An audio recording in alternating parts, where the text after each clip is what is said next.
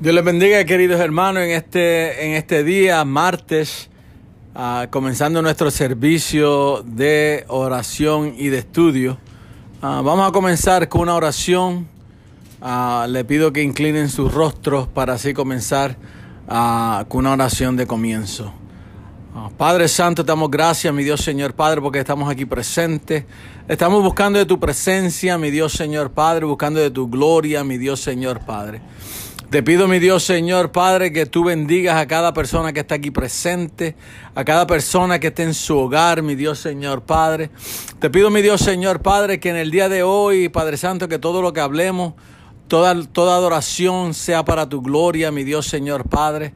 Toda la palabra que hablemos en el día de hoy, mi Dios Señor, en el estudio, Padre Santo, que podamos aprender de ella, Padre Santo, y podamos llevarlas a otros, mi Dios Señor Padre, y poder enseñarle a otros de tu palabra, mi Dios Señor Padre. Te pido por toda persona que está enferma en esta tarde, mi Dios Señor Padre.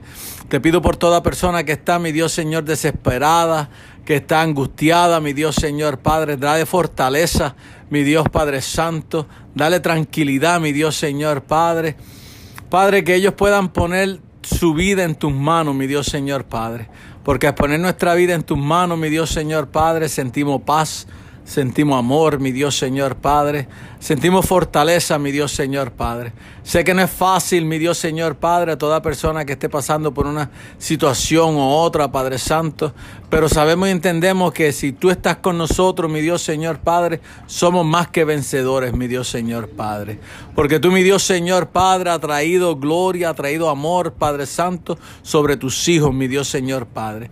Y así, mi Dios Señor Padre, cuando tú entregaste tu vida en la cruz del Calvario, mi Dios Señor Padre, por nuestros pecados, por nuestras ofensas, Padre, por nuestras enfermedades, mi Dios Señor Padre. Yo te pido, Padre Santo, que esa sangre preciosa que derramaste, mi Dios Señor Padre, sea derramada sobre cada uno de nosotros, mi Dios Señor Padre. Que así podamos sentir paz, así podamos sentir protección divina, mi Dios Señor Padre. Y podamos sentir que tú estás a nuestro lado, Padre Santo. Que tú estás caminando con nosotros, mi Dios Señor Padre. Que no nos ha dejado ni nos dejará, mi Dios Señor Padre. Todo esto te pedimos en tu santo, bendito nombre. Ahora le paso con la pastora con la palabra del día de hoy. Dios les bendiga, mis amados hermanos. Vamos a buscar hoy en San Marcos 7, del 24 en adelante. San Marcos 7, del 24 en adelante. Y se lee la palabra en el nombre del Padre, del Hijo y el Espíritu Santo. Y la iglesia dice, amén. Levantándose de allí se fue a la región de Tiro y de Sidón, y entrando en una casa no quiso que nadie lo supiese, pero no pudo esconderse, porque una mujer cuya hija tenía un espíritu inmundo, luego que oyó de él, vino y se postró a sus pies. La mujer era griega y sirofenicia de nación, y le rogaba que echase fuera de su hija el demonio. Pero Jesús le dijo, deja primero que sacien los hijos porque no está bien tomar el pan de los hijos y echarlo a los perrillos. Respondiendo ella y le dijo, sí señor, pero aún los perrillos debajo de la mesa comen de las migajas de los hijos. Entonces le dijo, por esta palabra ve, el demonio ha salido de tu hija. Y cuando llegó a su casa, halló que el demonio había salido y a la hija acostada en la cama. Dios bendiga su santa palabra. Ahora el hermano Josiah con las alabanzas. Gloria a mi Dios, aleluya. Vamos a glorificar el nombre de Jehová hoy en este día tan precioso, aleluya. Gloria, gloria, gloria al que vive.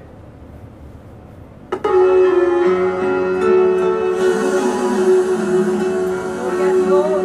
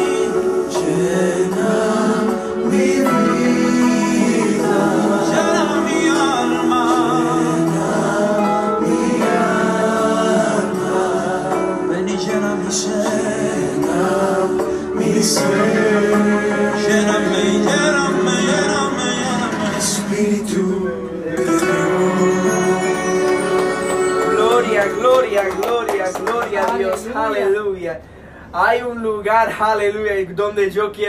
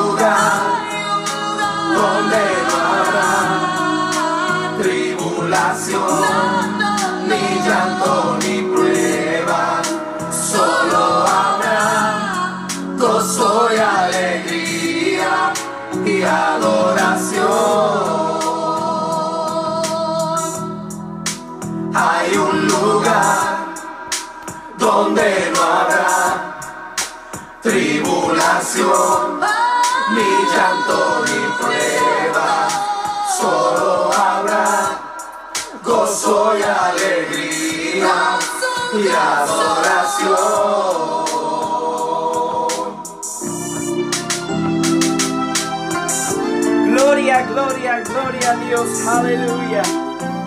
Te alabamos, Señor Jesús, aleluya. Como llama de fuego, Señor, quémame hoy, aleluya. Gloria, gloria, gloria a Dios. Gloria, y te alabamos, Señor Jesús. Gloria, te alabamos, Padre, aleluya. Yo quiero más de ti, Señor, aleluya.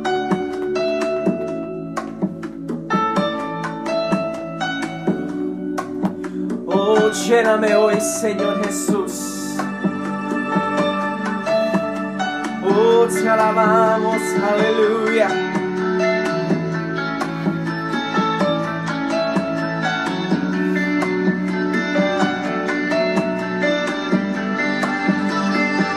como llama de fuego.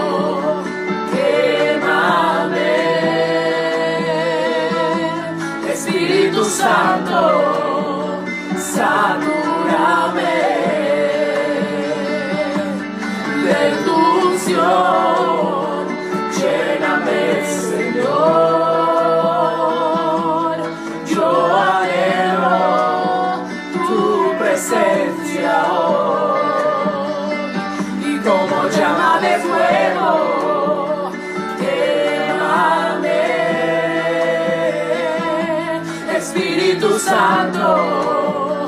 satúrame de tu unción,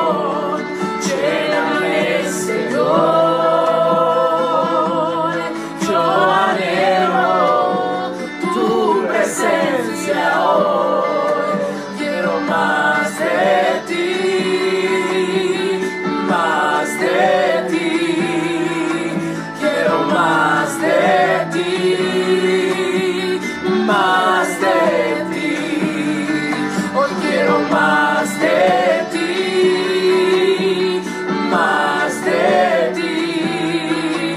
Quiero más de ti, más de ti. Y como llama de fuego, quémame. Espíritu Santo,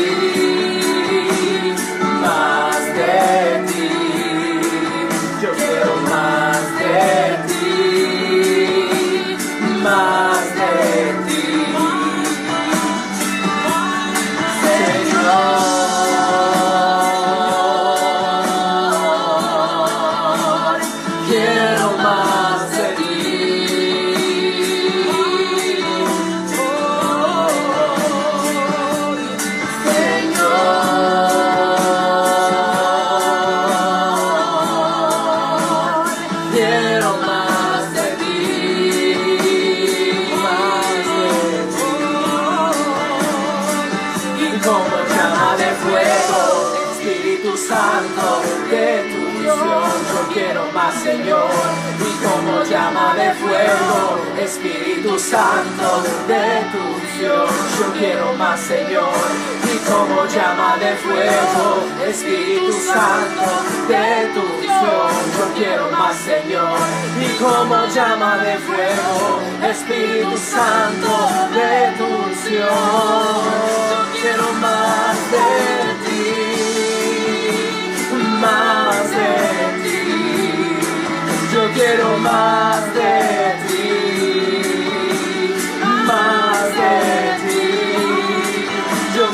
más de ti, más de ti. Yo quiero más de ti, más de ti. llama de fuego, Espíritu Santo, de tu yo quiero más, Señor. Y como llama de fuego, Espíritu Santo, de yo quiero más, Señor. Y como llama de fuego, Espíritu Santo, de tu unción, yo quiero más, Señor. Y como llama de fuego, Espíritu Santo, de tu unción. Gloria a Dios. Gloria, aleluya. gloria, gloria a Dios. Oh, alabado Aleluya. sea tu nombre, aleluya. Te alabamos, Señor Jesús. Aleluya. Y ahora con el hermano llego para hacer una or- oración global. Aleluya. Dios les bendiga, mi hermano querido Señor, Dios Padre Santo, te damos la gloria hoy en este precioso martes. Hoy yo voy a hacer una oración global para todas las personas afuera o está afectado por la virus, cualquier, cualquier cosa tú estás pasando. Yo quiero orar por eso para que el Señor dale la, la paz que necesita en este, este tiempo bien difícil. So, si pueden orar conmigo y yo voy a orar en inglés, pero si pueden orar a ti mismo para que el Señor se muestre tu gloria. Y ahora empezamos. Father God, we give you glory and honor on a beautiful Tuesday, my dear Jesus.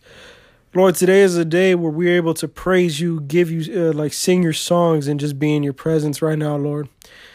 Lord, this is not a happy time, my God. It's not. We got to be honest with ourselves, Lord. This is a very stressful time. And Lord, a lot of people are getting affected by this. There are people out there that are not taking this seriously. There are others that are greatly at risk. There are people that we love and care about being affected by this virus, Lord. And there are some people that have lost their loved ones during this virus, God. Lord, it's not easy.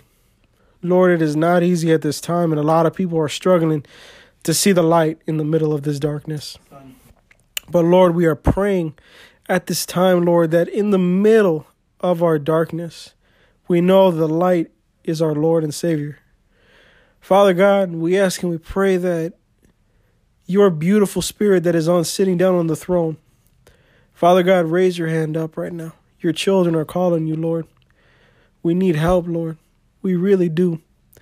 Look at all the brothers and sisters who have been affected, Lord, that are feeling, feeling just pure loneliness in this time of struggle, my dear God, that have just faced with great emotional distress, such as depression, anxiety, worry, God, just pure, just things that are very of human nature, Lord, but are just very hurting right now at this time.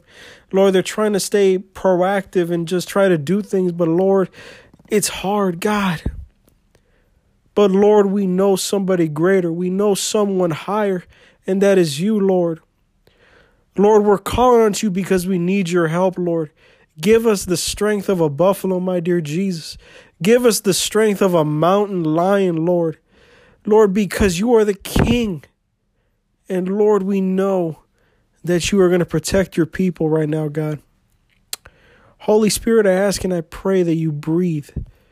Breathe life into all the brothers and sisters who have lost their who have lost their their spiritual touch with you. Father God, this is a moment where we're supposed to have a, a special encounter with you, Lord. And at this time, I ask and I pray that the Holy Spirit manifests His greatness over every single person that is listening to this right now. Brothers and sisters, let this time be where you reconnect yourself with the Holy Spirit. Allow Him, allow God back into your hearts. Don't let the darkness consume you up. Because the Lord is telling you right now that He wants to be there with you because He cares for you.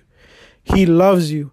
And we understand that at this time it's hard, but He is protecting you, He is providing. Remember, He is providing for you, He is caring for you, He is looking out for you, and He's telling you that He loves you. In the midst where you feel like there's no love there, there's like some sort of loneliness, or you just need a hug, remember the Lord is giving you that spiritual hug of abundance of love that He has for all of us. Father God, I ask and I pray for all the doctors, the nurses, the police officers, the firefighters, the many people that are of essential business or essential workers, such as cleaners as well, God. People that need to go to factory jobs, people that the people that are giving us our groceries, that are picking out the plants for us, Lord. Father God, I ask and I pray that you cover them with the blood of Jesus, that wherever they go, they are protected no matter what, that this virus may not touch them, Lord, that they can be able to go see their families, that they may be able to be continue to work and provide for their families. Lord, if you are affected by this, give them the strength, heal them, Lord. Holy Spirit, go to each place that they are, Lord, and just protect them right now. Father God, we ask and we pray that at this moment, Lord, you let you keep manifesting your glory because, Lord, this is not going to be the end of us. We're going to rise up again from this even stronger in the spirit, my dear Lord. Father God, I ask and I pray that at this moment, give us life again, Lord. Keep breathing life into us because we know that something greater is going to happen, my dear Jesus. Thank you for this opportunity where we were able to praise your name and we give you glory and honor, God. In the name of Jesus Christ, we pray. Amen.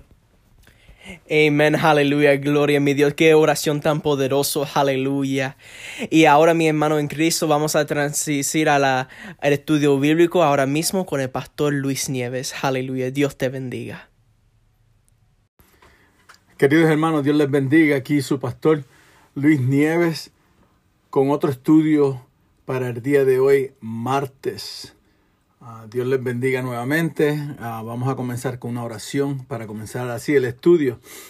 Inclinen su rostro y vamos a comenzar. Padre Santo, damos gracias, mi Dios Señor Padre, porque tú estás en medio nuestro, mi Dios Señor Padre. Padre, porque todo lo que está sucediendo a nuestro alrededor está tomando control, mi Dios Señor Padre. Porque hemos aprendido a dejártelo en tus manos, mi Dios Señor Padre Santo. Porque mira, mi Dios Señor Padre, sin ti no somos nada, sin ti no somos nadie, mi Dios Padre Santo. Te pido, Padre, que tú toques cada corazón que está escuchando en esta tarde, mi Dios Señor Padre, o en la noche, mi Dios Padre Santo, que tú estés con ellos, mi Dios Señor Padre.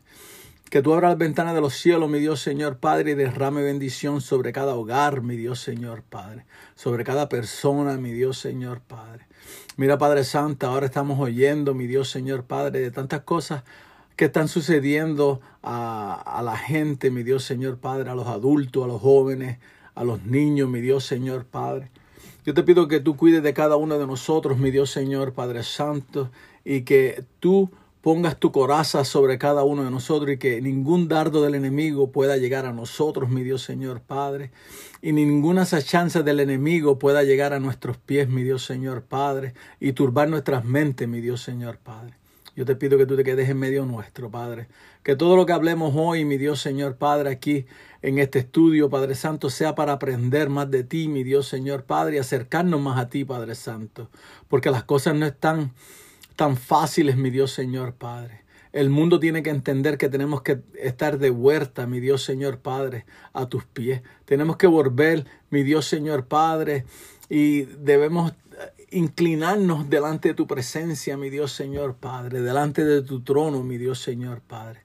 Queremos que tú tengas misericordia sobre cada uno de, de nosotros, sobre el hombre, mi Dios Señor Padre que ha dejado de buscar de ti, de tu presencia, mi Dios Señor Padre, que ha dejado de buscar de tu gloria, mi Dios Señor Padre. Y a veces tú tienes que jamaquearnos, como decimos, mi Dios Señor Padre, para poder, mi Dios Señor, despertar y abrir nuestros ojos nuevamente y caer en el vínculo donde, donde tú quieres que caigamos y que quieres que caminemos, mi Dios Señor Padre. Queremos caminar hacia ti, mi Dios Señor Padre. Queremos caminar, mi Dios Señor Padre, hacia la tierra celestial, mi Dios Señor Padre, el reino tuyo, mi Dios Señor Padre, y poder estar contigo y con los ángeles, mi Dios Señor Padre, para decirte que tú eres santo, santo, santo, bendito sobre todas las naciones. Te damos la gloria y la honra, mi Dios Señor Padre. Todo esto te pedimos en tu santo, bendito nombre. Pues así comenzamos y hoy vamos a hablar ¿Para dónde vamos los creyentes? Una pregunta esencial. ¿Para dónde vas como creyente? ¿A dónde vamos a ir? ¿Verdad? El tema de hoy es, es el, el destino eterno del creyente. Todo creyente sabemos y entendemos que tenemos un destino si nos mantenemos fieles en el Señor. El objetivo de esta enseñanza es, es enseñar cuál es la morada eterna. Alabado sea su nombre. La introducción de hoy dice, muchas veces rechazamos a Jesús porque no comprendemos el que Él nos está llamando y nos está prometiendo entrada al reino de los cielos junto a Él.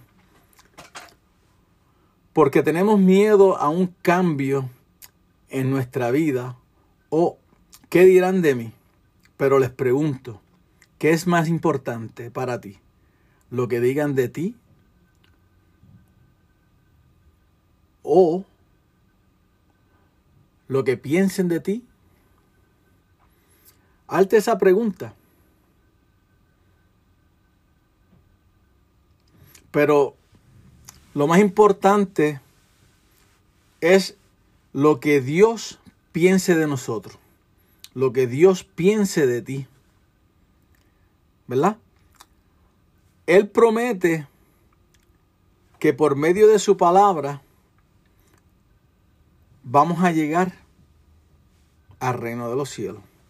Porque vamos a ser salvos a través de su palabra, ¿verdad que sí? Vamos a conocer quién es el Rey de Reyes, Señor de Señor, y vamos a entregar nuestra vida a Él, ¿verdad?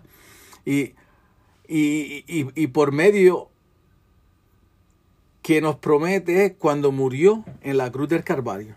Porque al derramar su sangre la derramó por ti y por mí. ¿Verdad? Nos promete salvación. Él te promete a ti salvación. ¿Verdad? Repítelo otra vez. Me promete salvación. Al él derramar su sangre preciosa en la cruz del Calvario nos promete salvación. Aleluya. Por medio de recibirle como nuestro Señor y Salvador de nuestras vidas. Pero muchas veces no sabemos lo que estamos, lo que estamos pensando, pero al realizar lo que Cristo hizo por nosotros en la cruz del Calvario, nos damos cuenta que le estamos rechazando y estamos de, diciéndole al mundo que el sacrificio que Él hizo en la cruz fue en vano. No tuvo ningún afecto en el mundo entero ni en los hombres. Porque es bien difícil.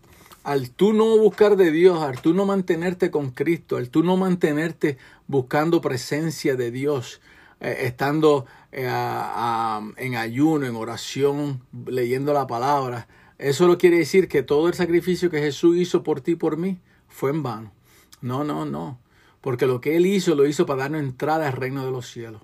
Lo que Él hizo fue para poder asegurarte que tu destino, que tu destino sea llegar al reino de los cielos y que sea eterno, que, que mores con Él por una eternidad, ¿verdad?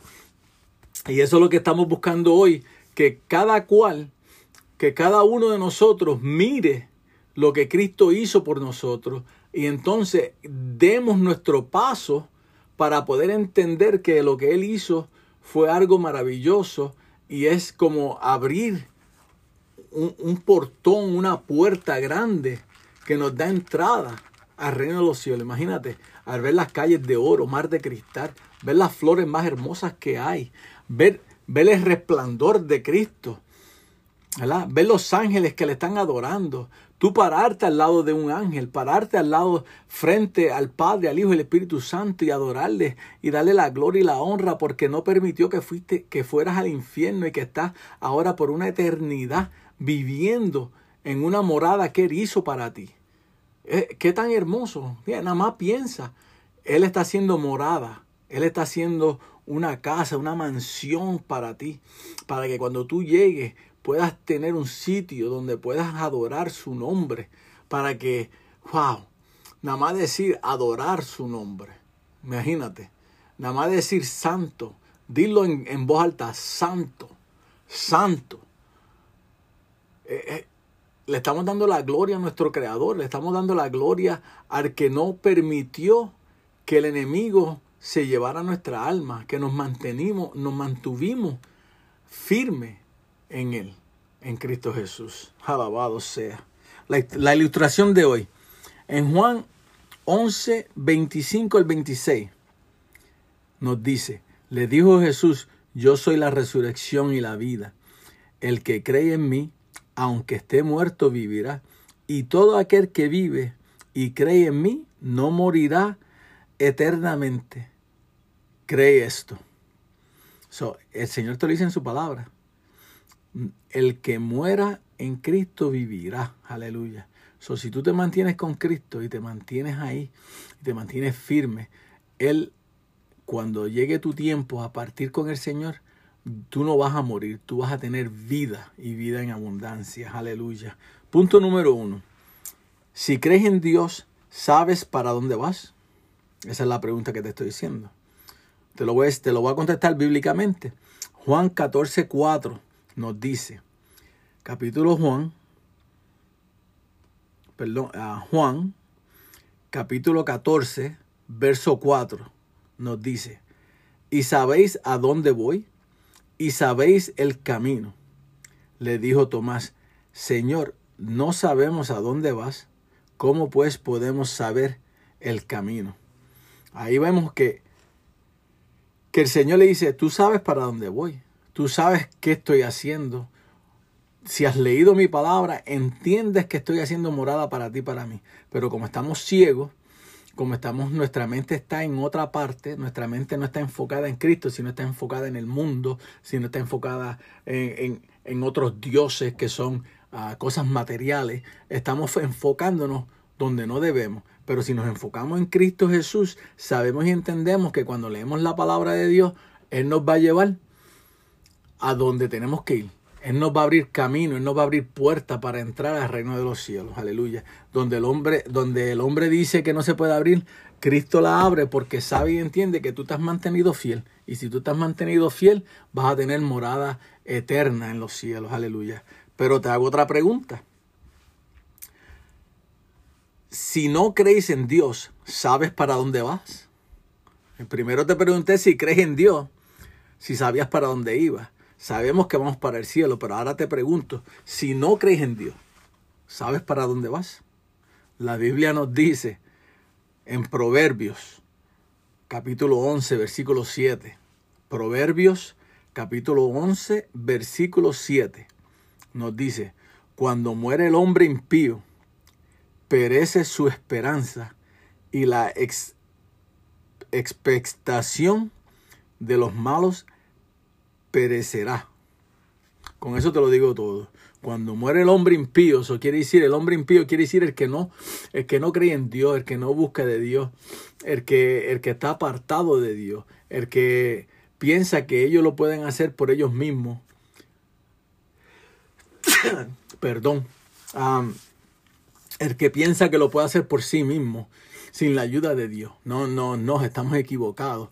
La única manera que nosotros podemos vivir, la única manera que podemos sobrevivir en este mundo es teniendo a Cristo de nuestro lado, teniendo a Dios delante nuestro, Él caminando y nosotros guiando, Él guiándonos y nosotros caminando detrás de Él. ¿Entiendes? Tienes que entender que sin Cristo no somos nada. So, al ser un hombre impío quiere decir que no tienes a Dios. Y si no tienes a Dios, ¿qué dice? Pereceré, perece, su esperanza. Eso quiere decir que todo lo que tú estabas esperando, todo lo que tú pensabas que ibas a hacer, todo lo que acumulaste en el banco, todo lo que acumulaste en la tierra, tu casa grande, tu casa bonita, tus carros hermosos, la vestidura mejor, eso no vale de nada.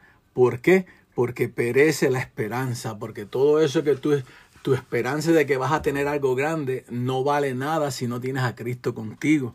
¿Entiendes? ¿Por qué? Porque nada de este mundo te llevará. Nada de este mundo estará contigo. Todo lo que tú hagas aquí se quedará aquí.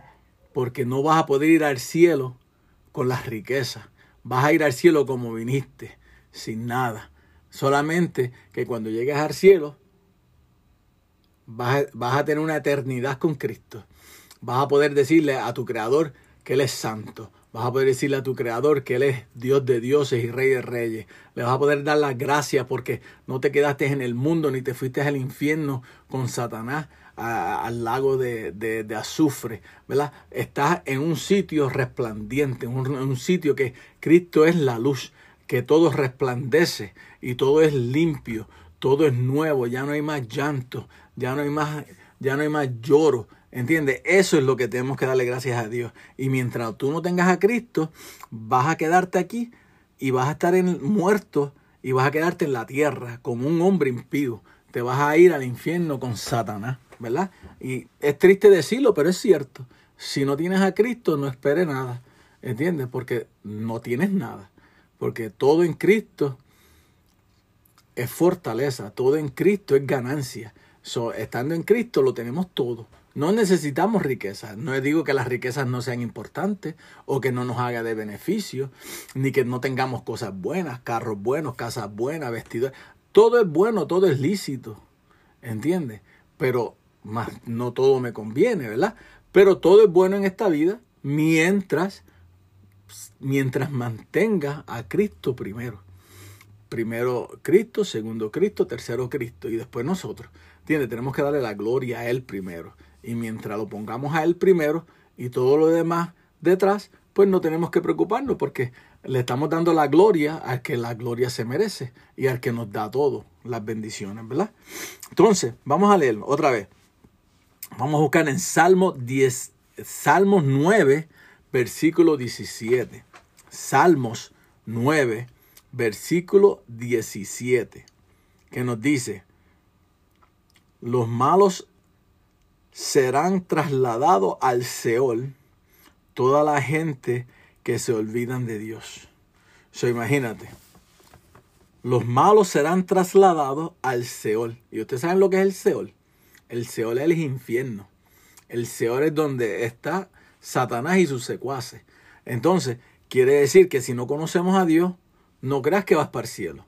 Si no buscamos de Dios, si no entregamos nuestra vida a Dios, si no, si no decimos que Jesús es nuestro Salvador, si no, si no entregamos y le, y le reconocemos como nuestro Dios y nuestro Salvador, entonces no tenemos entrada al reino de los cielos. Lo que tenemos entrada es al Seol, ¿verdad? Y eso otra vez te digo, Salmos capítulo 9, versículo 17, para que lo busquen. Amén, aleluya.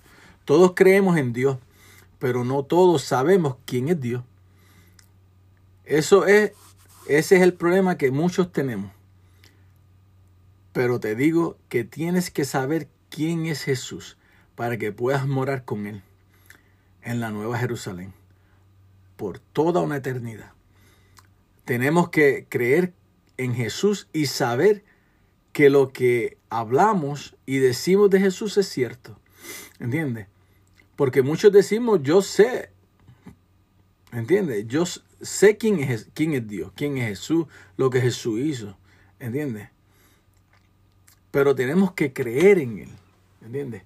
Saber y saber quién es Jesús, todos saben, pero es creer en lo que Él hizo. Creer que cuando Él entregó su vida en la cruz del Calvario fue por nuestros pecados, por nuestras enfermedades, por, por, por darnos entrada al reino de los cielos, ¿verdad? Y eso es lo que no creemos y eso es lo que tenemos que comenzar a creer. Jesús no, no, no nos pregunta para dónde vamos, sino al contrario, te dice, sígueme, porque Él te dice, yo soy el camino, yo soy la vida, yo soy el principio y el fin. Te aseguro, después de esto ya tú sabes para dónde vas y cuál es el camino para ir al cielo. Porque la Biblia nos dice en Juan capítulo 14, versículo 6 al 9. Te lo voy a decir otra vez. Juan capítulo 14, versículo de 6 al 9. Jesús le dijo, yo soy el camino y la verdad y la vida. Nadie viene al Padre sino por mí. Si me conocéis, también a mi Padre conoceréis. Y después, y desde ahora le conocéis y les habéis visto. Felipe le dijo, Señor, muéstrame al Padre y nos basta. Jesús le dijo, tanto tiempo hace que estoy con vosotros y no me, no me has conocido, Felipe. el que me ha visto a mí ha visto al Padre. Ha visto al Padre. Como pues, dis- dis- ¿cómo pues dices tú? Muéstrame al Padre. Imagínate, están tan ciegos que tenemos a Dios ahí delante nuestro. Están tan ciegos las maravillas que Dios ha hecho. Están tan ciegos cuando Dios hace milagros en nuestras vidas, en nuestros hijos, en nuestros nietos, en nuestros tíos, en nuestros abuelos. Y todavía estamos que, ¿dónde está Dios? Sucede otra cosita malita, pero ¿y por qué Dios permite esto? ¿Dónde está Dios? Si, mira, si Dios siempre hace milagros, eso lo sucedió con el, con el pueblo, con el pueblo judío que viendo a Dios lo que Dios, lo que Jesús hacía y no le creían y lo crucificaron. ¿Por qué? Porque teniendo la grandeza delante de ellos, todavía no reconocen lo que Jesús ha hecho por ellos. Todavía no reconocemos lo que Jesús ha hecho en nuestra vida. Imagínate, te levantas en las mañanas, puedes ver el aire, puedes ver afuera el sol, la creación, puedes ah, respirar aire fresco, puedes levantarte, puedes caminar, puedes trabajar, puedes, ah, puedes tener tu cheque todas las semanas para pagar tus biles, tienes tu casa, tienes tu carro, tienes, tiene todo lo que está a tu a, a vuelta redonda, está vivo. Entonces, ¿qué más tú quieres? ¿Tú te crees que con, con tener un millón de dólares resuelves los problemas de tu vida? No. Eh, Es que estamos equivocados. El millón de dólares sirve para poder vivir bien, pero no resuelve tus problemas. Tus problemas provienen de lo que, de lo que hace que no le gusta al Señor. Y como no le gusta al Señor, pues entonces te va mal. Entonces, pero si puedes tener un millón de dólares y haces las cosas bien, y vienes delante de Dios y buscando misericordia de Dios y te mantienes con Dios, tú sabes y entiendes que ese millón de dólares no te va a hacer salvo, sino que te va a hacer salvo reconociendo que Cristo murió por ti y que Él es tu Dios. ¿Verdad? Entonces, ese millón de dólares es bendición porque pues tú haces lo que tú quieras con ellos, pero siempre reconociendo que Jesús es primero. Y si reconocemos que Jesús es primero, pues siempre nos vamos a mantener ahí, siempre vamos a ir caminando y caminando hacia dónde? Hacia las puertas del cielo. Amén. Eso es todo. Eso es lo que tenemos que mantenernos ahí. Entonces, vamos a seguir. Entonces, le leí, ah, me paré en lo que estaba leyendo de Juan al, al- a Juan capítulo 14 del 6 al 9, pero ahora te voy a leer primera de Pedro. Alabado sea su nombre. Oh, perdón. Ok, vamos a ir al punto número 2. ¿Qué tenemos que hacer para tener la vida eterna? Una pregunta bien fácil, no las hacemos mucho. ¿Qué tenemos que hacer para tener la vida eterna? Muchos querrán comprar la vida eterna. Creen que haciendo favores, creen que haciendo cosas ah, grandes en la iglesia o, ayudando a otra gente, eh, te puedes ganar la vida eterna. Pero esto no es de, hacer cosas para ganarte la vida eterna. Esto es de, la comunicación entre tú y Jesús. Esto es entre la salvación, entre que tú reconozcas que Jesús murió por ti en la cruz del Calvario por tus pecados y por tus enfermedades y que murió para darte entrada al reino de los cielos, ¿entiendes? Aquí no puedes comprar tu, tu ida al cielo, ¿entiendes? Si piensas así, estás trabajando en vano. Si piensas así, a todo el que estás ayudando, hey, amén, gracias a Dios que lo estás ayudando. Pero todo el que estás ayudando, lo estás ayudando porque quieres ayudarlo, pero no porque te- puedas comprar tu, tu camino a la vida eterna, ¿verdad? Primero, tenemos que nacer de nuevo. O sea, recibir a Jesús como nuestro Señor y Salvador, como te dije. Tenemos que hacer eso. Si no tenemos eso, no tenemos que... No podemos tener vida eterna. Entonces, para poder de esto te lo voy a decir bíblicamente. Juan capítulo 3, versículo 3. Juan capítulo 3, versículo 3. Dice, respondiendo Jesús y le dijo, de cierto, de cierto te digo, que el que no naciere de nuevo no puede ver el reino de Dios. Eso te lo voy a repetir. Respondió Jesús y le dijo, de cierto, de cierto te digo, que el que no naciere de nuevo no puede ver el reino de Dios. Pero ¿cómo se hace esto? Te pregunto. ¿Cómo podemos nacer de nuevo? ¿Verdad? Te voy, a dar, te voy a dar otro texto bíblico para que puedas ver de dónde es que llegamos. Juan capítulo 3, versículo del 4 al 7. Juan capítulo 3, versículo del 4 al 7. Y dice, Nicodemo le dijo, ¿cómo puede un hombre nacer siendo viejo?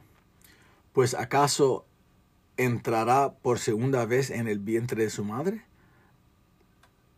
y nacer? Respondió Jesús, de cierto, de cierto te digo, que el que no naciere del agua, de agua y del espíritu, no puede entrar en el reino de Dios. Lo que es nacido de la carne, carne es. Y lo que es nacido del espíritu, espíritu es. No te maravilles de que te dije, os es necesario nacer de nuevo. Eso quiere decir que tú tienes que nacer de nuevo en el espíritu. Tienes que reconocer a Cristo como tu Salvador. ¿Me entiendes? Como tu Señor. Entonces vas a comenzar a nacer de nuevo espiritualmente, vas a comenzar a buscar de Dios, de su presencia, leer la palabra, aprender de ella, a someterte a lo que la palabra dice, e- empezar a caminar como Cristo caminaba, empezar a hablar como Cristo hablaba, comenzar a actuar como Cristo actúa. ¿Entiendes? Entonces ahí comenzamos espiritualmente a parecernos a Cristo. No somos Cristo, pero nos, nos, nos comenzamos a, parecer al Señor porque queremos ser como Él, queremos actuar como Él, queremos caminar y, y queremos hablar como Él. ¿Entiendes? Todo sea para la gloria de Cristo, para la gloria de Dios. Entonces, cuando nosotros hacemos eso, comenzamos a hacer nuevamente porque todo lo que hablamos y todo lo que oímos, todo lo que conversamos es espiritualmente. Y esta espiritualidad nos lleva al camino que es la vida eterna. ¿Entiendes? El destino eterno, que es donde vamos a estar los creyentes. ¿Para dónde vamos? Para el cielo, amén. ¿Para dónde vamos? A darle la gloria y la honra al Señor, y a decirle al Señor santo, santo, santo, junto a los ángeles, ¿verdad que sí? Es que no hay otra. Hay que nacer espiritualmente para poder llegar al cielo. Aleluya. Punto número 3. ¿Qué tenemos que hacer para tener vida eterna?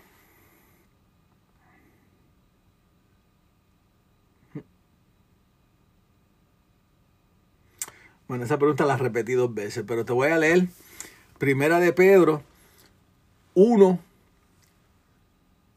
10 al 16. Primera de Pedro, capítulo 1,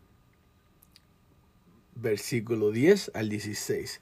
Va en lo mismo. ¿Qué tenemos que hacer para tener la vida eterna? ¿Verdad que sí? So, Primera de Pedro nos dice, los profetas que profetizaron de la gracia destinada a vosotros, inquiriendo y diligentemente indagaron acerca de esta salvación, escudriñando que personas y qué tiempo indicaban y qué tiempo indicaban el Espíritu de Cristo que estaba en ellos, el cual anunciaban de antemano sus, sus sufrimientos de Cristo, los sufrimientos de Cristo y la gloria que vendrían tras ellos. A esto se les reveló que no que no para sí mismo, sino para nosotros, administraban las cosas que ahora os son anunciadas por lo que os han predicado el Evangelio por el Espíritu Santo, enviado del cielo. Cosas en las cuales anhelaban mirar a los ángeles. Por tanto, ceñid los lomos de vuestros entendimientos. Sed sobrio y esperad por completo en la gracia que se os traerá cuando Jesucristo sea manifestado. Como hijos obedientes, no os conforméis a los deseos que antes tenéis estando en vuestra ignorancia, sino como aquel que os llamó es santo, sed también vosotros santos en toda vuestra manera de vivir, porque escrito está, sed santo porque yo soy santo. Eso es lo que te quiere decir, lo que estamos hablando. Tenemos que mantenernos como Cristo, caminar, hablar, actuar como Cristo. Si Cristo es santo, nosotros vamos a ser santos. Cristo es santo, queremos ser santos. Cristo es que nosotros vamos a hacerlo, porque tenemos que hacer como Cristo. Mantenernos en eso y no volver a nuestra manera que era de vivir, la manera que vivíamos antes. Amén. Esta tarea no es fácil, pero Dios nos ayuda a poder cumplirla. Al principio nos sella con su Espíritu Santo y nos da el conocimiento inicial para la vida. para la vida eterna. O sea, nos aparta para Él y nos presenta el Espíritu Santo, nuestro amigo y nuestro consolador. Luego, no tenemos que esforzarnos, esforzar nosotros por vivir una vida santa, piadosa, apartada para Él, dando frutos dignos de arrepentimiento. A estos le llamamos santificación. Así tratamos de vivir en la tierra después de nacer de nuevo. Que quiere decir después de nacer en Cristo nuevamente. Entregar nuestra vida al Señor. Y por lo último, y por último, cuando estamos cara a cara ante el Padre, el Hijo y el Espíritu Santo, para morar por los siglos de los siglos, diciéndole santo, santo, santo. Ahí donde entendemos que estamos delante del trono de Dios nuestro destino eterno, que es estar en los cielos y dándole la gloria al Padre, al Hijo y al Espíritu Santo, ¿verdad que sí?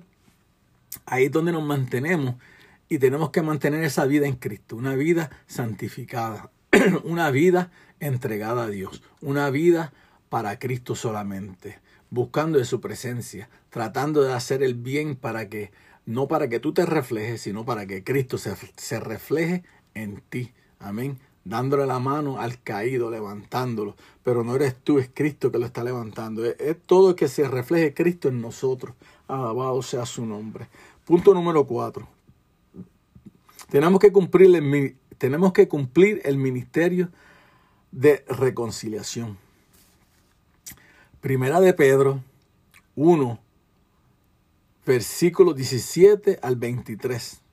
Primera de Pedro, capítulo 1, 17 al 23 nos dice, y si invocáis por Padre a aquel que sin acepción de persona juzga según la obra de cada uno, conducidos en temor todo el tiempo de vuestra peregrinación, perdonen, sabiendo que fuisteis rescatados de vuestra vana manera de vivir la cual recibisteis de vuestros padres, no con cosas corruptibles como oro o plata, sino con la, con la sangre preciosa de Cristo, como de un cordero sin mancha y sin contaminación, ya destinado desde antes de la fundación del mundo, pero manifestado en los postreros tiempos por amor de vosotros, y mediante el cual creéis en Dios,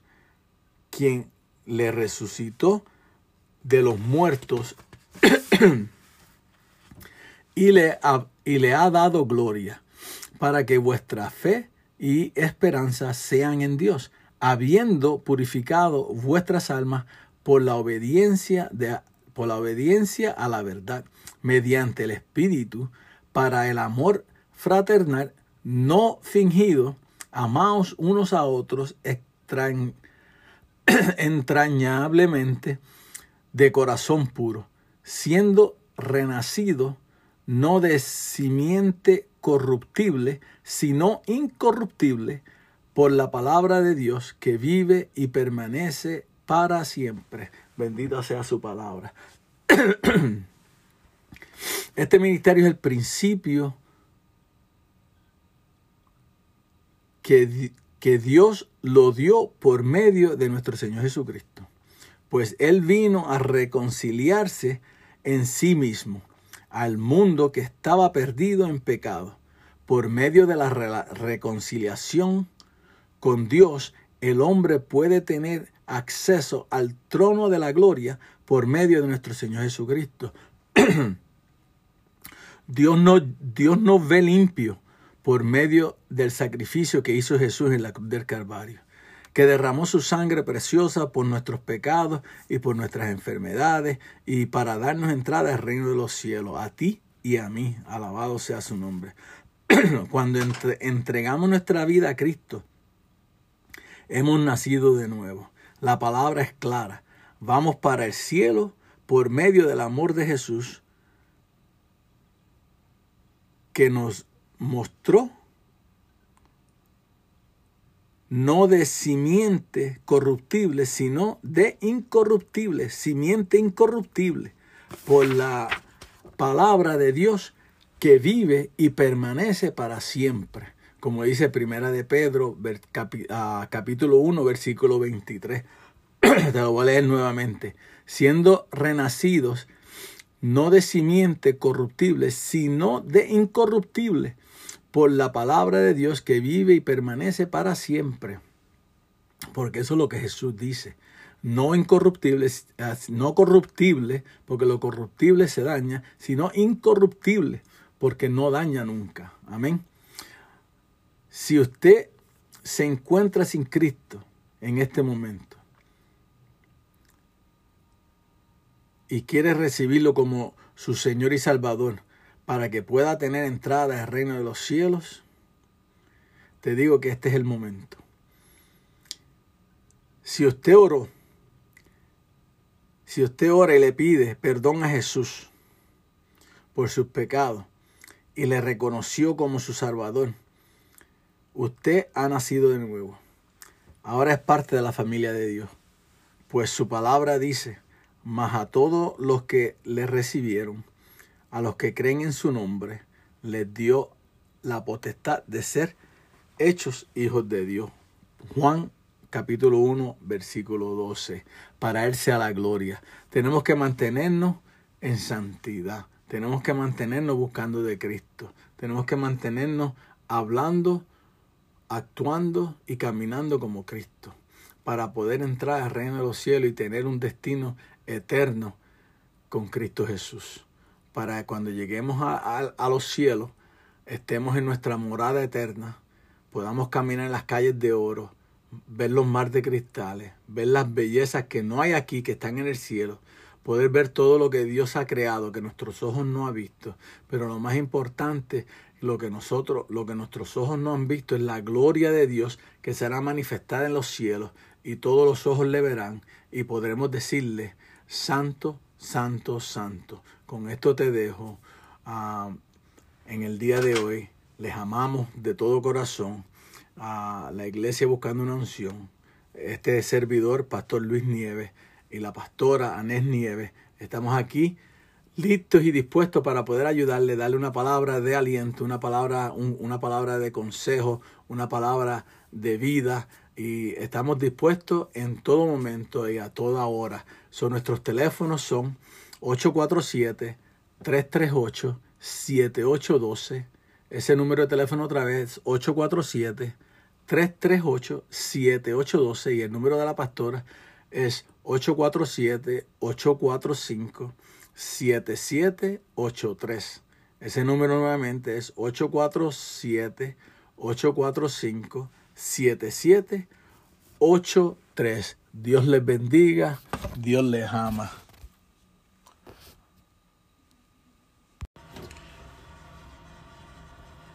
Dios les bendiga, mis hermanos y hermanos. Hoy vamos a hacer el estudio del martes. No lo pude hacer ayer martes por cosas que estuvieron fuera de mi control.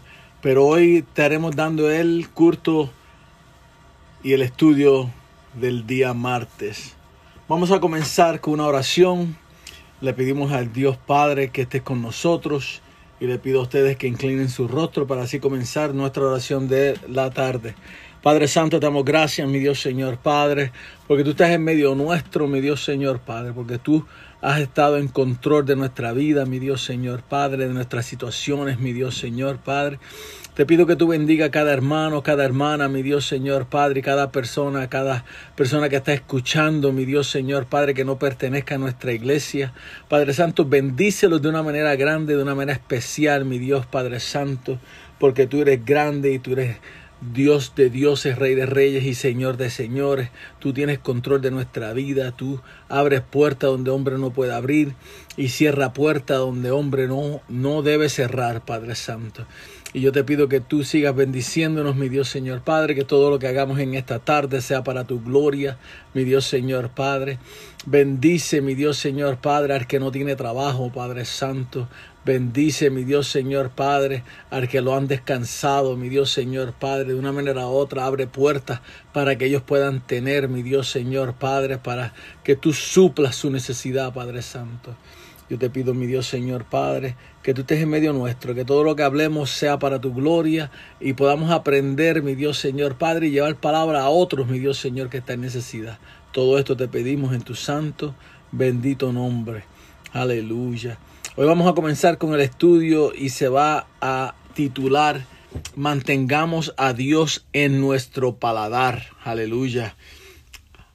Les repito el, el, título otra vez. Mantengamos a Dios en nuestro paladar. El tema de hoy es la fidelidad de Dios.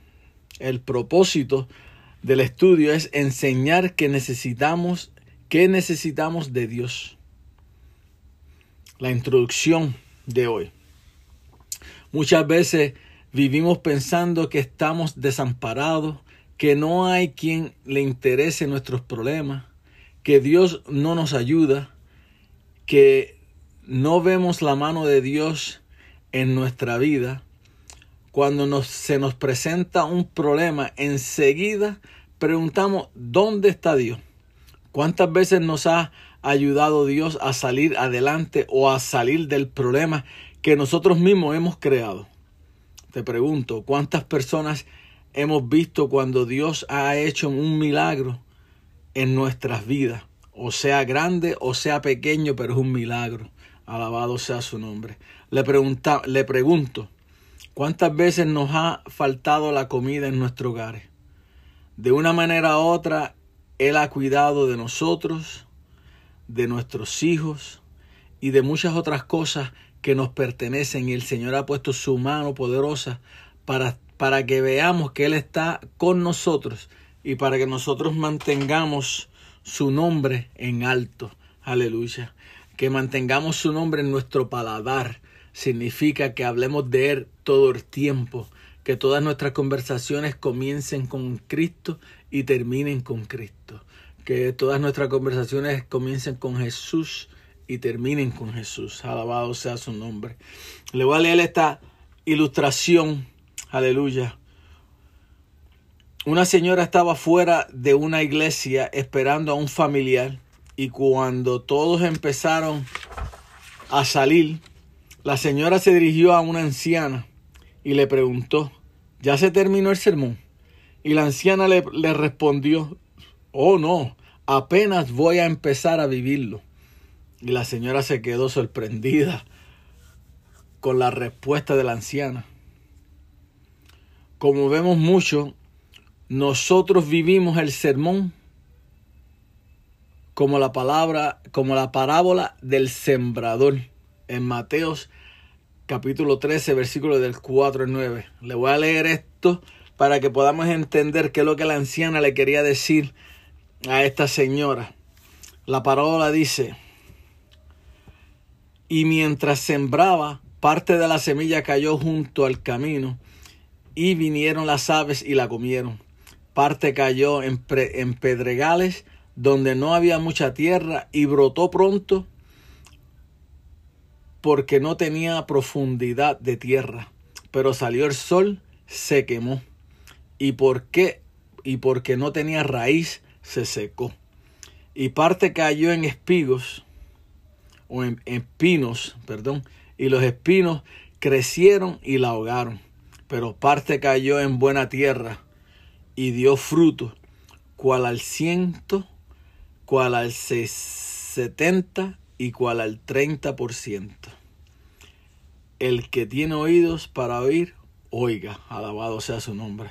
Después, en ese mismo, en Mateos 13, 18 al 23, Jesús explica la parábola del sembrador para que la entendamos y esto es lo que la señora, la anciana le quería decir a la señora en la ilustración. En Mateos 13, 18 al 23. Le voy a dar un poquito para que lo busquen. La palabra dice, oíd pues vosotros la parábola del sembrador.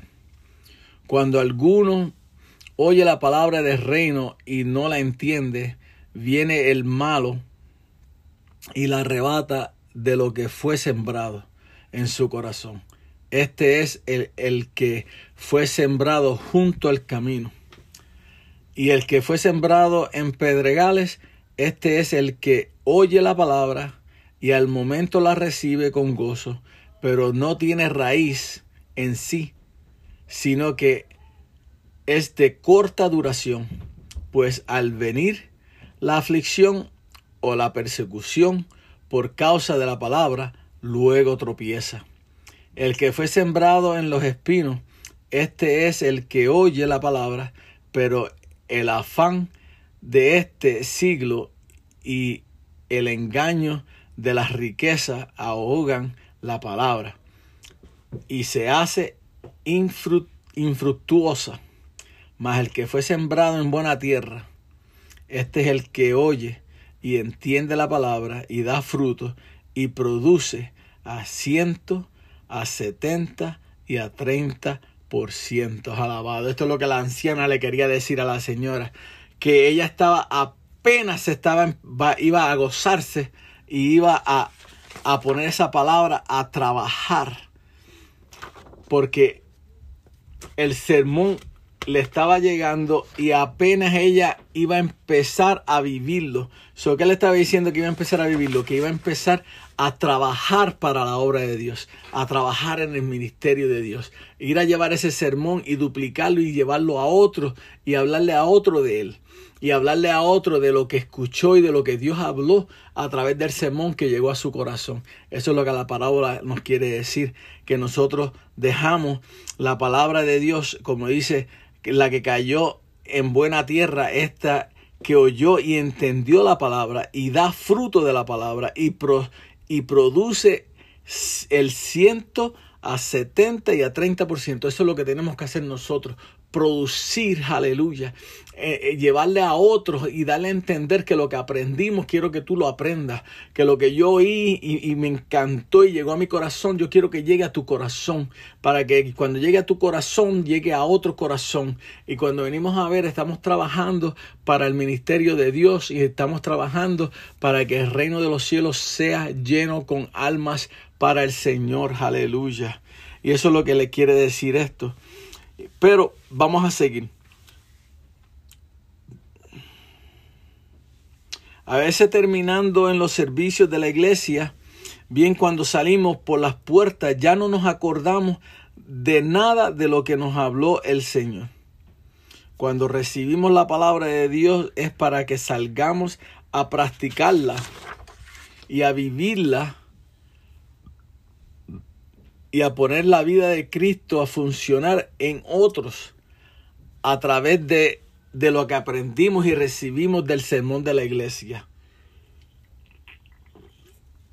Eso es lo que el Señor quiere que hagamos. Punto número uno. Hasta, te pregunto, hasta ahora, ¿cuánto nos ha ayudado Jehová? Y no lo hemos recibido.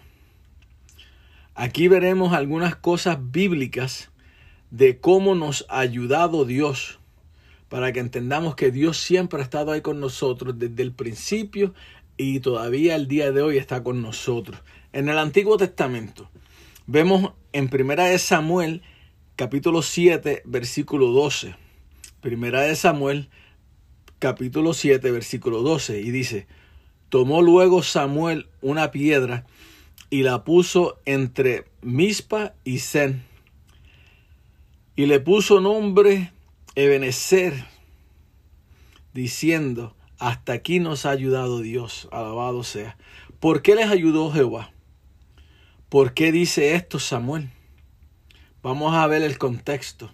En realidad los israelitas se habían apartado de los de Jehová y le habían sido infieles, al cual que al igual que muchos de nosotros le somos infieles y, y nos hemos apartado de los caminos del Señor y le estamos sirviendo a otros dioses. ¿Qué te quiero decir con esto?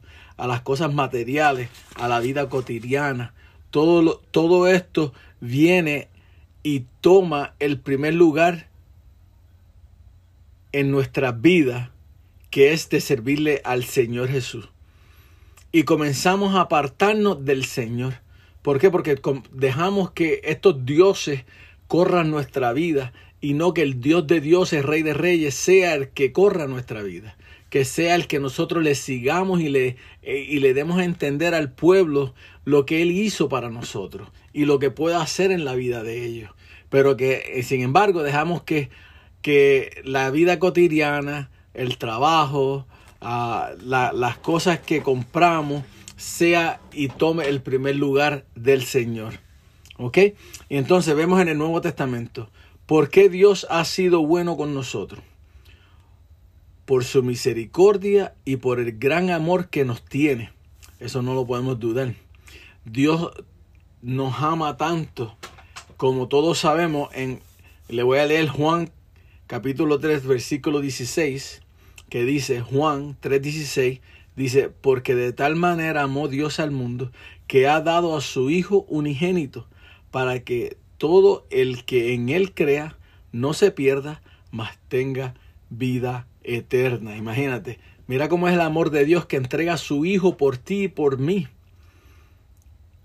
para que no nos perdamos y tengamos entrada en el reino de los cielos, para que tengamos entrada en, en, en, en la, para que Jesús haga morada para nosotros en el reino de los cielos. Alabado sea. Qué tan hermoso que, que el Padre, el que nos creó, entrega a su Hijo por nuestra vida. Alabado sea.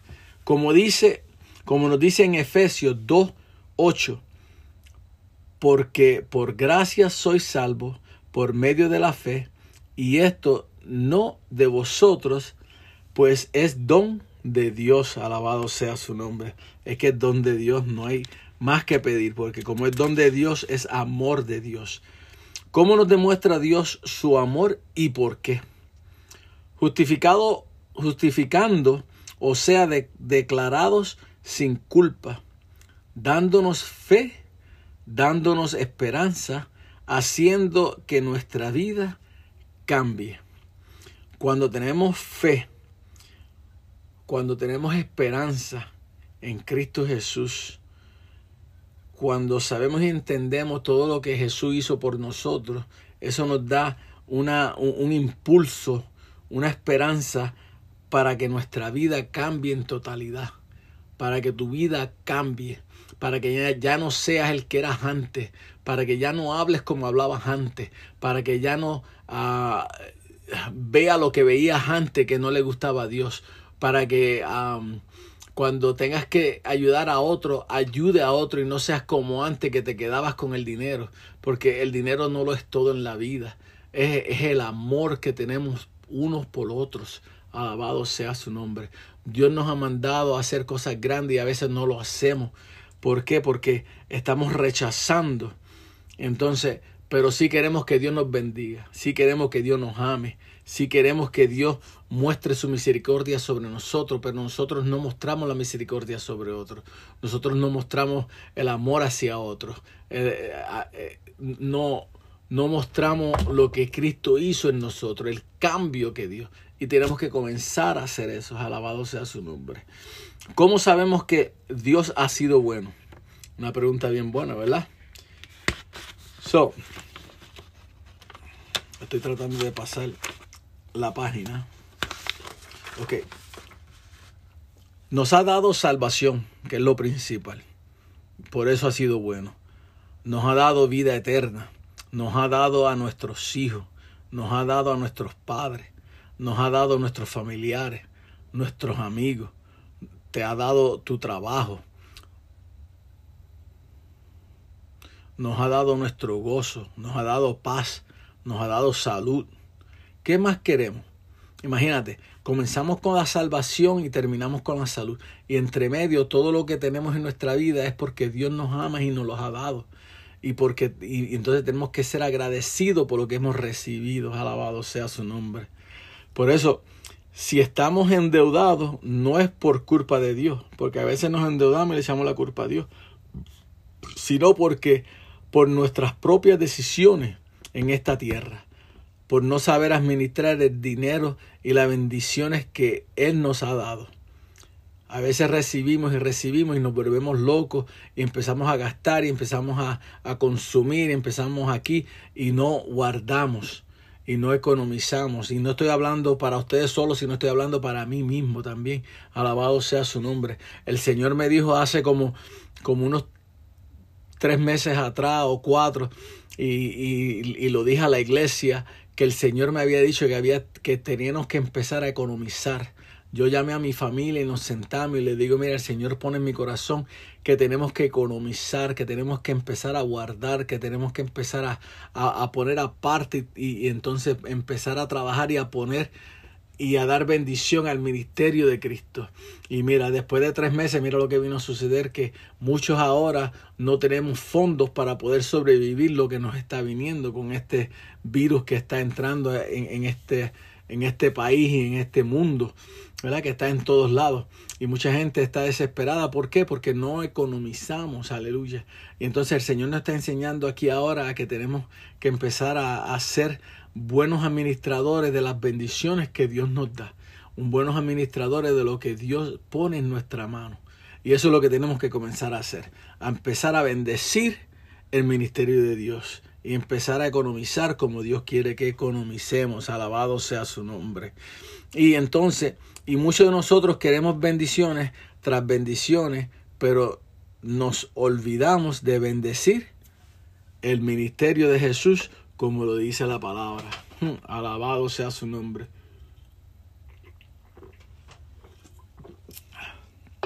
Hay que bendecir. Hay que bendecir al que nos bendice. Alabado sea su nombre.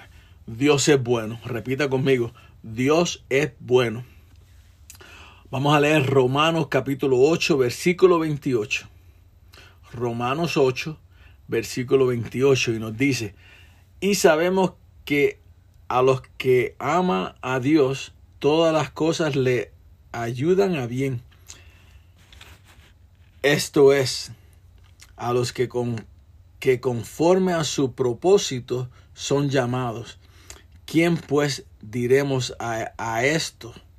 Si Dios es con nosotros, ¿quién contra nosotros? El que no escatimó ni a su propio Hijo, sino que lo entregó por todos nosotros, como nos dará con él todas las cosas. ¿Cómo nos dará con él todas las cosas? Alabado sea su nombre. Punto número dos. Pero si Dios ha sido bueno, ¿cómo le demostramos a Dios nuestro agradecimiento? ¿Cómo podemos, cómo podemos mostrarle a Dios que estamos agradecidos por lo que Él ha hecho por nosotros? ¿verdad? Bien fácil siéndole fiel. Siéndole fiel a Él, siéndole fiel en todo y ser hacedores de su palabra. ¿Cómo somos hacedores de su palabra? Llevándole y hablándole a todo el mundo de lo que Él ha hecho con nuestra vida de lo que Él ha hecho por ti, por mí, de lo que Él ha hecho en tu vida, en tu casa, con tus familiares, con tus hijos, con tus hermanos, con tus tíos, en tu trabajo, cómo te ha bendecido, cómo tú lo has podido hablar a otros. Pero a veces recibimos y recibimos, recibimos, pero nadie sabe que le servimos a Cristo. Ni nadie sabe que estamos en una iglesia, ni nadie sabe que estamos adorando su nombre, porque nos quedamos callados. Pero tenemos que dejar que nuestros testimonios hablen por nosotros, que comencemos a ser hacedores de su palabra. Alabado sea su nombre. ¿Y cómo sabemos que podemos ser hacedores de su palabra? Porque nos lo dice la palabra. En Santiago capítulo 1, versículo 2 al 25. Lo vuelvo repito. Santiago capítulo 1, versículo 2 al 25. Y nos dice, Pero ser hacedores de la palabra y no tan solamente oidores, engañándoos a vosotros mismos. Porque si alguno es oidor de la palabra, pero no hacedor de ella, este es semejante al hombre que considera en, en un espejo su rostro natural. Porque el que considera a sí mismo y se va y luego olvida cómo era, mas el que mira atentamente en la, en la perfecta ley, la de la libertad, y persevera y persevera en ella, no siendo oidor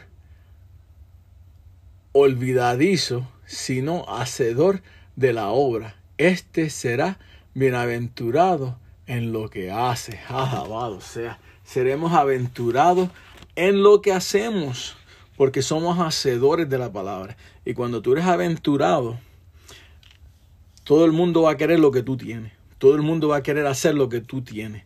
Todo el mundo quiere hacer lo que tú estás haciendo.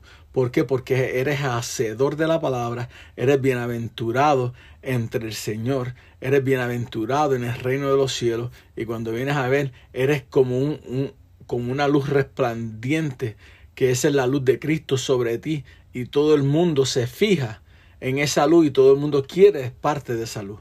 ¿Por qué? Porque Cristo está en nosotros, Cristo está en ti. Aleluya, cuando eres hacedor de la palabra. Punto número 3. ¿Cómo tenemos que pedirle a Dios para que nos escuche y nos conceda todo lo que necesitamos y sigamos teniendo bendición? Alabado. Vamos a buscar. Te lo voy a leer otra vez. ¿Cómo tenemos que pedirle a Dios para que nos escuche y nos conceda todo lo que necesitamos y sigamos teniendo bendición? Vamos a buscar Santiago capítulo 1, versículos 5 al 8. Santiago, capítulo 1, del 5 al 8, y dice, y así alguno de vosotros tiene falta de sabiduría, pídala a Dios, el cual da a todos abundantemente y sin reproche, y les será dada, pero pida con fe no dudando nada, porque el que duda es semejante a la onda del mar, que es arrastrada por el viento y echada de una parte a otra. No piense, pues, quien tal haga, que recibirá cosa alguna del Señor. El hombre de doble ánimo es inconstante en todos sus caminos. So, no podemos ser de doble ánimo. O somos de Dios o no somos. La palabra dice que tú sí sea sí y tú no sea no. Amén. So, no podemos ser de doble ánimo. Tenemos que pedirle al Señor lo que hay en nuestro corazón, lo que queremos. Si tú, si tú estás en necesidad de un auto y necesitas un carro, pídele al Señor un carro. Si alguien se te aparece y te dice, te voy a dar una motocicleta, y tú dices, ok, pues la motocicleta pues eh, está, está bien, no es un carro, pero es, lo, pero es una motocicleta. No, no, no, no. Si tú le pides a Dios un carro y has sido fiel a Dios, pídele a Dios y Dios te va a dar un carro. Y el que a ti te haga falta. No es que lo pidas con lujo, no es que lo pidas, no. Te está bendiciendo con un automóvil. Entonces tú tienes que en tu corazón decir, no, yo agarraré la motora, pero no es lo que Dios me prometió.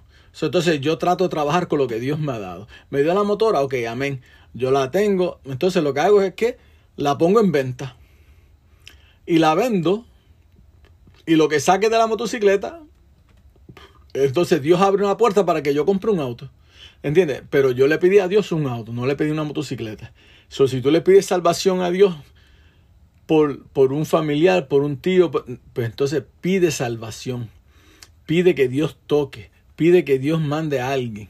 Entonces, pero no seas conforme con que oh, Dios mandará a alguien. No, no, no. Mantente orando y pidiéndole a Dios por ese alma, por esa familiar. Y que hasta que, hasta que Dios mande a alguien y, esa, y ese familiar sea salvo. Eso es lo que tú tienes que hacer. mantener que tu sí sea sí, tu no sea no.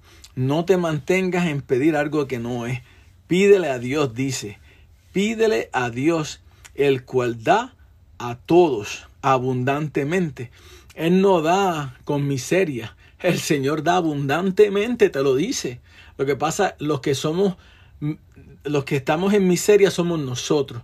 Los que pedimos miseria somos nosotros. ¿Por qué? Porque cuando pedimos no creemos. Cuando pedimos, pedimos con un 20%. No pedimos con un 100% de que creemos. No, no, no, hermano. Cuando tú pides y tú hablas con Dios y tú le, y tú le pones el plan tuyo al Señor, es porque estás creyendo que 100% va a suceder. El 100% va a suceder.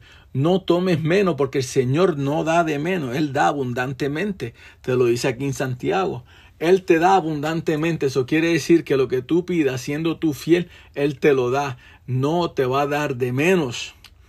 Porque nuestro Dios es el, es el, es el Dios, Él es dueño del oro y la plata. Él es dueño del oro y la plata. Él es dueño de todo. Entonces, Él tiene para darnos. Nosotros mismos somos los que aguantamos la bendición. Nosotros mismos somos los que aguantamos uh, lo que Dios tiene para nosotros. El futuro que Dios tiene para nosotros. Nosotros aguantamos porque minimizamos quién es Dios en nuestra vida. Minimizamos lo que Dios puede hacer a través de nuestra vida para otros. Minimizamos lo que Dios puede uh, levantar a nuestro alrededor para ayudar a otros, ¿entiendes? Pero es nosotros somos los que minimizamos. So, tenemos que empezar a pararnos firmes en la roca que es Cristo Jesús. Pararnos firmes y decir, Cristo está con nosotros. Cristo va a hacer esto porque Él dice en Santiago que Él, que le pidamos y Él nos da todo. Él le da a todo el mundo y con abundancia. Alabado sea su nombre. So, no se olvide, pídale a Dios con firmeza. Cuando agradamos a Dios, Él siempre nos ayudará. ¿Verdad? Te lo repito, cuando agradamos a Dios, Él siempre nos ayudará. ¿Por qué? Porque agradamos a Dios. Fácil y sencillo. Eso es lo que tenemos que hacer. Santiago, capítulo 2, versículo 14 al 22. Te lo voy a leer. Dice, hermanos míos, ¿de qué aprovechará si alguno dice que tiene fe y no tiene obras? ¿Podrá la fe salvarle? Y si, a, y si un hermano o una hermana está en desnudo y tiene necesidad del, del mantenimiento de cada día, y alguno de vosotros le dice, id en paz, calentaos y saciaos, pero no le dais las cosas que son necesarias para el cuerpo, ¿de qué aprovecha? Así también la fe, si no tiene obras, es muerta en sí misma. Pero alguno dirá, tú tienes fe y yo tengo obras. Muéstrame tu fe sin tus obras y yo te mostraré mi fe por mis obras. Alabado sea. ¿Tú crees que Dios es uno? Bien haces. También los demonios creen y tiemblan. Mas quieres saber, hombres vanos, que la fe sin obras es muerta. No fue justificado por las obras Abraham nuestro padre cuando ofreció a su hijo Isaac sobre el altar. No veis que la fe oculta juntamente con sus obras y que la fe se, se perfeccionó por las obras. Imagínate. Nos dice primero que tenemos que tener los dos. La fe y las obras. Porque por fe trabajamos. Y todo lo que no vemos lo recibimos por fe, ¿verdad que sí? Entonces, pero tiene que tener obras. Si tú no ayudas a otro que está en necesidad, entonces ¿dónde está el amor de Dios? ¿Dónde está la fe que lo que tú tienes, lo poco que tienes, va a sustentarte a ti y va a sustentar a la persona que está en necesidad? Porque como decía aquí en Santiago, tenemos que, que, que decirle que es más fácil decirle id en paz, calentados y saciados, o le damos para que pueda calentarse, pueda saciarse y pueda estar bien. ¿Entiendes? Es fácil decir, vete, come, vete, vístete, caliéntate, pero no le damos para comer, no le damos vestidos, no le damos vestimenta. Entonces, no hacemos nada. Tenemos que tener los dos, fe y obras. Aleluya. Vamos a ver en Gálatas 5:22. Dice, mas el fruto del Espíritu es amor, gozo, paz, paciencia, benignidad, bondad, fe, mansedumbre, templanza. Contra tales cosas no hay ley. Pero los que son de Cristo han crucificado la carne con su, pro- con sus pasiones y deseos. Aquí vuelvo y repito, es el 24. Pero los que son en Cristo han crucificado la carne con sus pasiones y deseos. Si, vivi- si vivimos por el Espíritu, andemos también por el Espíritu. No nos hagamos vana- vanagloriosos, irritándonos unos a otros, envidiándonos unos a otros. Tenemos que ser amor, paz, benignidad.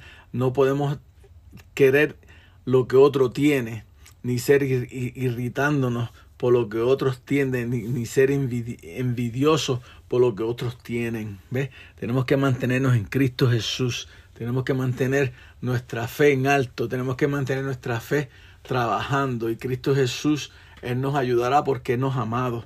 ¿Verdad? ¿Queremos nosotros ser llamados amigos de Dios? Como Abraham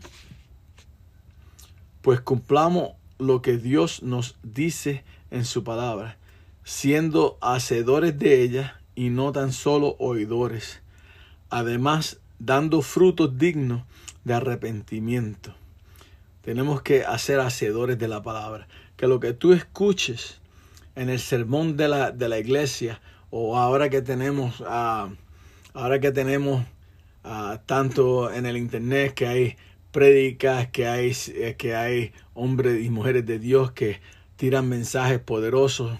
Si tú lo oyes, si tú oyes el sermón de tu iglesia, el estudio de tu iglesia también, utiliza todo lo que tú oyes, apúntalo, aprende y entonces ser hacedor de ella, llévalo a otro. Eso es lo que quería desde el principio con la anciana y la señora, que la, la anciana decía, ahora que estoy viviendo el sermón, ¿por qué? Porque salió de la iglesia y lo voy a vivir, lo voy a, y lo voy a, a- a despedazar en pedacitos. Y entonces es como si tú rompes una hoja, ah, una hoja de, de 8 por 10 y la rompes en pedacitos y le sacas de esa hoja le sacas 50 pedazos. Entonces cada pedazo tiene un mensaje, cada pedazo tiene una palabra. Entonces tú vas donde donde un amigo y, le das un pedacito de ese sermón que oíste. Aquí tienes esto para que Dios bendiga tu vida. Entonces vas a otro, te lo otro pedacito y otro pedacito y otro pedacito. Y cuando vienes a ver, repartes el sermón completo que habló el pastor o habló la pastora en ese día. Entonces lo, lo repartiste a 50 personas. Y entonces Dios viene y toca esas 50 y esas 50 ven y tocan otras otras 50 y cuando viene a ver estamos trabajando todos unánimes para el reino de Dios, trabajando unánime para el ministerio de Cristo.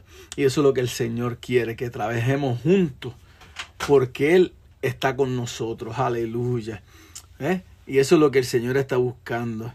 Si tú ha- has sentido o crees que este sermón le ha tocado su corazón y quieres recibir a Cristo como tu Salvador personal, solo tienes que hacer una oración, entregando tu vida al Señor Jesús, confesando que Jesús murió por ti, por tus pecados, y que Él es tu Salvador, y Él es tu Dios. Y con esta oración tú vienes siendo un hijo de Dios. Vienes entrando a redir